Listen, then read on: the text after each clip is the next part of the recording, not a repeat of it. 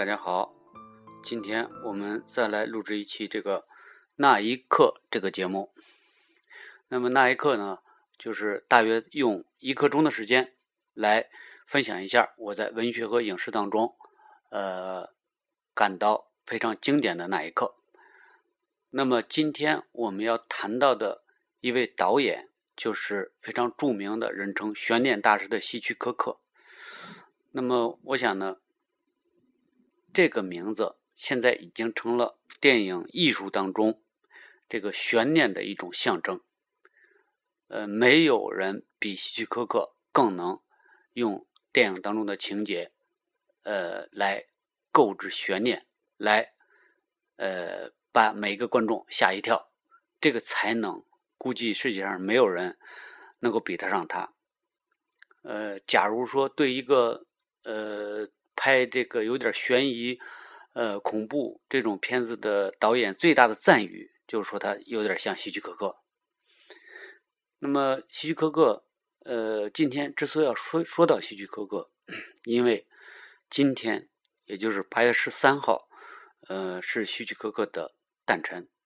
呃，大约如果希区柯克活到现在的话，他就是一百一十五岁了。他是一八九九年的八月十三号生在。呃，伦敦，嗯，但是希区柯克的家庭呢，呃，应该没有什么艺术的这个怎么说呢？没有从事艺术的，呃，他家他父亲是个蔬菜水果店的老板，真是自学成才啊。呃，后来呢，他是考入了一个呃拍摄电影的那么一个制片厂。呃，一开始呢是从事那种很低低的那种工作，呃，好像是制作字幕之类的，然后慢慢慢慢，哎，逐渐在自学成才，成为一个导演。我觉得他有点像咱们这冯小刚老师啊，呃，冯小刚老师有点像希区柯克啊，呃，但是希区柯克最终他在英国人的心目当中是非常非常成就非常高的。到什么程度呢？最后，呃，也就是在他逝去的那一年，英国女王伊丽莎白二世授予了希区柯克爵士封号。这个封号可是不得了的。在他去世之后，是在英国的威斯敏斯特大教堂为希哥进行的安魂弥撒。那是什么地方啊，同志们？那可是国王、王后他们举行婚礼的地方。那那相当于国葬啊，对，那儿埋葬的文艺人物也有，都什么人？莎士比亚，也不是埋葬，就是在他那儿有他们的牌位。莎士比亚、狄更斯，全是这类的人。希区柯克得于和他们什么相提并论？你说英国人把他作为一个什么样的一个地位？那么希区柯克何以能有这么崇高的地位呢？确实是，呃，他是一个奇观。就是不单单是因为他，呃，在好莱坞取得了巨大的一个成就，一生拍了五十多部影片，几乎就没有失败的，啊，很少啊，也就一两个，就是票房上不太好，几乎就没有失败的。那么，另外他又能够在这些作品当中，不但是在好莱坞。这个体系当中拍出了众多的成功的影片，而且他又被一些国外的这些艺术片的导演奉为他们的宗师，他们导他们的导师。他同时他的片子又被艺术影片、艺术电影所承认，那么这是很不容易的。我觉得，呃，这绝对是一个例外。我觉得一个非常大的例外，因为，呃。很多好莱坞导演自己都说过，说凡是你进入了好莱坞的这这台绞肉机以后，出来的全是标准产品，没什么艺术。他们自己都这么说。但是希区柯克做到了，就是虽然他出身于这个绞肉机，甚至他刚开始到这个好莱坞，他在英国的时候，因为已经成为了一个比较这个知名的导演。呃，比如说他最后在英国拍的一个比较成功的片子，就是《三十九级台阶》。你到现在看都是一个很精彩的一个片子，然后他被邀请到了这个好莱坞，在好莱坞呢，他是被以独立制片人塞尔兹尼克，也就是那个这个《乱世佳人》的那个制片人邀请到这个好莱坞的，从此他就被和这个塞尔兹尼克给就是怎么说呢？就是说是给他是他代理人。然后因为塞尔兹尼克曾经有一段还他不拍电影啊，他就把这个徐克卖来卖去。你比如说，我把你租到这个这个二二十一世纪福斯，哎，拍两部，再给你租到哪哪哪是吧？呃，什么？再来再来拍一部，然后你给我钱，这个就他就是完全是属于好莱坞那个体系里的，但是他你说叫出淤淤泥而不染，或者叫什么啊？但是他真的就是他的每一部影片都打上他自己的烙印、个人的标志，这这是艺术影片的一个一个特征，因为只有艺术影片，就是说能够在这部影片上签字的只有导演。而在好莱坞，嗯，绝对不是。好莱坞可能，呃，能够代表这部作品的，能在上签字的，可能第一就是明星演员，比如说梦露的，梦露的片子，你自己想想，还想得起谁是导演吗？所以，希区柯的导演这个成就真是相当的高了。那么他，希区柯呢，最。他的家庭出身是一个天主教的家庭，这个在英国也比较这个特殊，因为在英国知道大家知道英国后来的国教是新新教，就是说他是从原来从天主教里分离出来的一个新教，大多数的英国人都是新教。那么他这个作为天主教，呃，这个家庭，而且家庭呢非管理的非常的怎么说呢？家教非常非常的严，一直都有点压抑。那么，呃，好多人就说吧，说这个，呃，这个徐哥从小就感受到家里的那种恐怖，这跟他后来能拍出那种恐怖的感觉是有关系的。比如说有一个著名的故事，就是说他有点捣乱，然后他家里人就写了一纸条，把他送到警察局，他心里怀揣着小鼓一样，不知道这是怎么回事拿着纸条给那给那个警察局长，结果警察局一看，就按照他父母说的，把他关了五天。在那禁闭室里关了五天，说你说他拿着那条走的时候，那那是什么心情？我觉得想来想去，总觉得这故事有点这个事后追认，就是说为了就跟中国这呃这个皇帝当了皇帝以后，总是被在呃大家追认，在他出生的时候就怎么样怎么样怎么样，什么红光崩现啊，仙乐飘飘啊，什么的被什么杀杀过什么白蛇呀什么之类的啊，全出来了。有点神，呃，这有点也有点深。不过这个故事还真是有一点像的什么呢？就是说，希区哥哥事后在电影当中，就是所反映的那种恐怖也多很多的，就是日常生活当中这种恐怖。他绝对不像，就是有些恐怖片给你来一个啊，半夜三更啊什么来，嗯，来一段什么音乐啊吓唬你，不是？他好多是来自于这种，你比如说他那个阴影。是吧？就是那个他那舅舅到那个乡下，呃，就是上他他有是牵扯到案件当中的啊，他然后他隐姓埋名到乡下，然后跟他那个呃小侄女啊，他就他开始就是知道那个他小侄女怀疑他以后，呃，他就想害他，想害他方法是什么呀？他绝对不是说那个半夜什么的，他就有一次叫他那个这个开车就。然后突然就加了这个油门以后，突然就跑出去，就直接把这车扔给他，让他去车，直接就让这车害他。还有那个什么里边那个，呃，西北偏北里边，那那帮间谍就害这这这这主角，怎么害的呀？就给他灌一桶酒，然后把他塞车上，把他扔出去。你就自己开车自己就去栽沟里就得了，栽到悬崖里就得了。全用这种日常生活当中这种这种这种恐惧，还有那种恐惧，就那一开头西北偏北的一开头就是这样，是吧？那个那个那哥们儿一开头在那个就通向逝者招了个手，结果就从此就陷入了这个绝境，就是被弄错了嘛。卡普就是，然后人正人那那个歹徒就是。要那个逝者去叫这个名字，就是为了让他找这个人。结果他就并不是去找这个人，他就是想给他父母亲发电报，就找那逝者。让逝者一走近他，人家就以为是他，就把他抓起来了。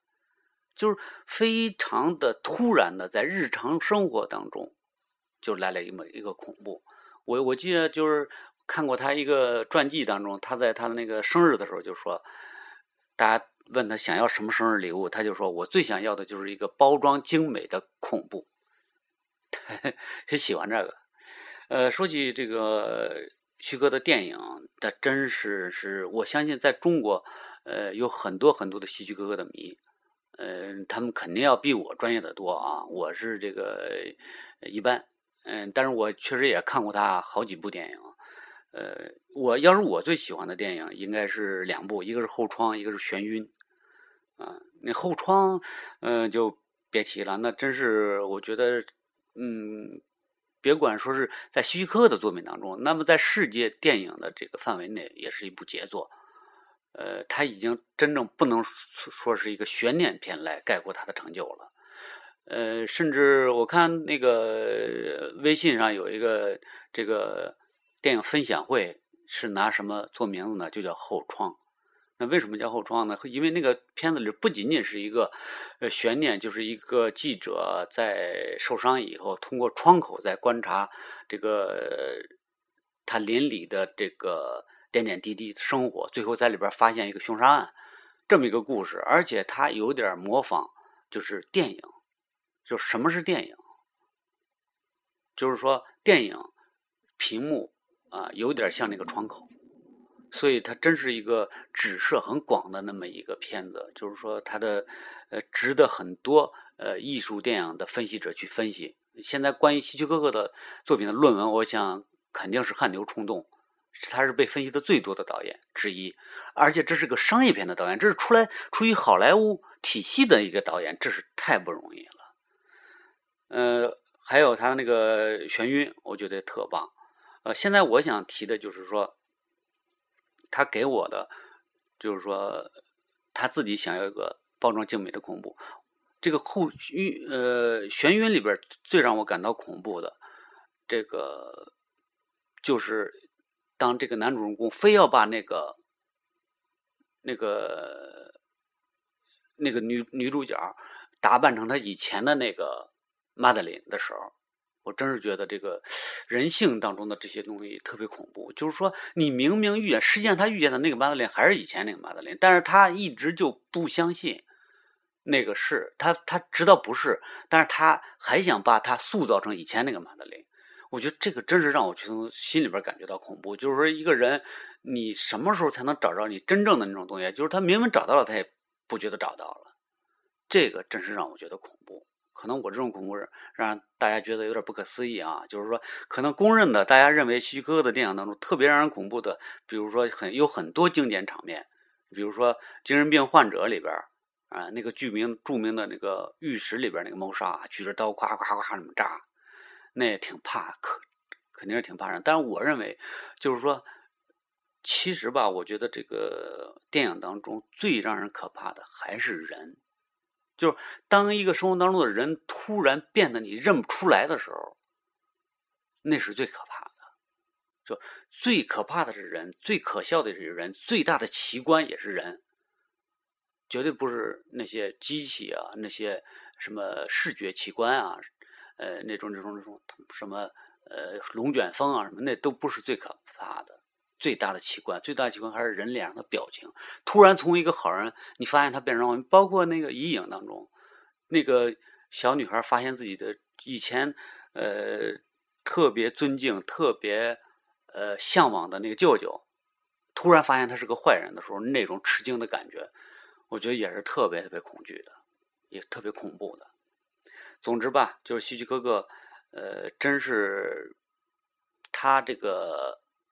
制造悬念、制造恐怖的这个能力，在世界上，如果他成第二的话，绝对没有人敢成第一。呃，还有一个，我就体会出，当体会出呢，就徐柯克，呃，他制造悬念的时候，有一个著名的一个呃故事，就是说，如果比如在火车上，俩人坐在这儿这儿聊天，然后突然这个炸药炸了。这会儿给人的感觉虽然也很恐怖，但是这是一个惊奇，而且是个短暂的恐怖，短暂的那种惊奇的恐怖。但是如果他你告诉大家这个这个座位下边有一颗炸弹，然后俩人过来又搁这谈话，那么大家就一直被这个炸弹什么时候炸这个恐怖一直就要抓住，那么这个恐怖就更加恐怖，这才是个悬念，而以前面那个就是一个惊奇，所以那个我们看好莱坞的好多电影呢。它都是实际上，我觉得好多他们都是这个比较低级的，好多都比较低级，就是那种很呃肥皂剧的那种啊，比较这个低级的那种那个，都是好多他把要把悬念放在最后。我觉得把悬念放在最后，就是因为他们对自己不自信，他生怕这个最大的悬念早早揭开以后，观众就走了，就不看了。但是西西哥哥就敢于把那个最大的那个悬念先放在前面，先揭开。你比如很多三九级台阶，一开始就告诉你，就是有一个那个女孩死了以后，就告诉他为什么这是一个什么东西在保护他，要保护这个而死的。那他之所以这么大胆，就是因为他明白他还能不断的造出悬念。实际上就好多好多，你比如说，呃，就是三九台阶，后来他发现那教授，呃，那个少了一只只小手小手指啊，说明他是那个间谍的那个头目。这个悬念就是这个小手指这个细节，也特别棒，就是他能够不断的制造悬念，这是他的高明所在。当然还有一个非常著名的那个，呃，麦克芬 那个之说。就是说，呃，他经常爱说的一个笑话，就是上火车上，呃，有一包裹，然后那个有一个苏格兰人爱这个就跟问底啊，就问说你那里边是什么呀？他说叫麦克芬。什么叫麦克芬啊？麦克芬就是在苏格兰高地上要捉狮子的一种东西。而苏格兰高地上没有狮子呀，啊，没有狮子，那可能世界上就没有麦克芬。那什么意思呢？就是说，徐哥里边这个电影里边经常有一个非常非常关键的核心的东西。大家争夺的东西，你比如说在三十九级台阶当中说说是一个军事机密，那在西北偏北里边说是什么是铀吧是什么？后来造原子弹那个铀，是吧？呃，很多东西，呃，就是说，但是实际上徐哥认为这种东西并不重要，是什么无所谓啊。他是说那个铀呃变成钻石都可以，就是说呃，实际上不是说。那个核心是什么？不是说大家争夺的那个核心是什么，而是怎么去争夺，争夺的过程，过程当中的悬念是最重要的。所以有一种说法，好莱坞就是说，完全是那个故事怎么讲是最重要的。你比如说，很很非常著名的一种说法，就是说，当一个人走出饭店的时候，他是一个故事；他跑出饭店就是另外一个故事。嗯，这就是这种说法的道理所在。总之，希区柯的片子非常的精彩，大家有机会一定要看一看。我建议看的顺序是先看《三十九级台阶》，这是在英国的这个电影生涯中的最后一部比较好的片子。然后，呃，如果你想看特别刺激的，就是精神病患者；然后想看特别深刻的，就是后窗和眩晕，你一定不会后悔。好，再见。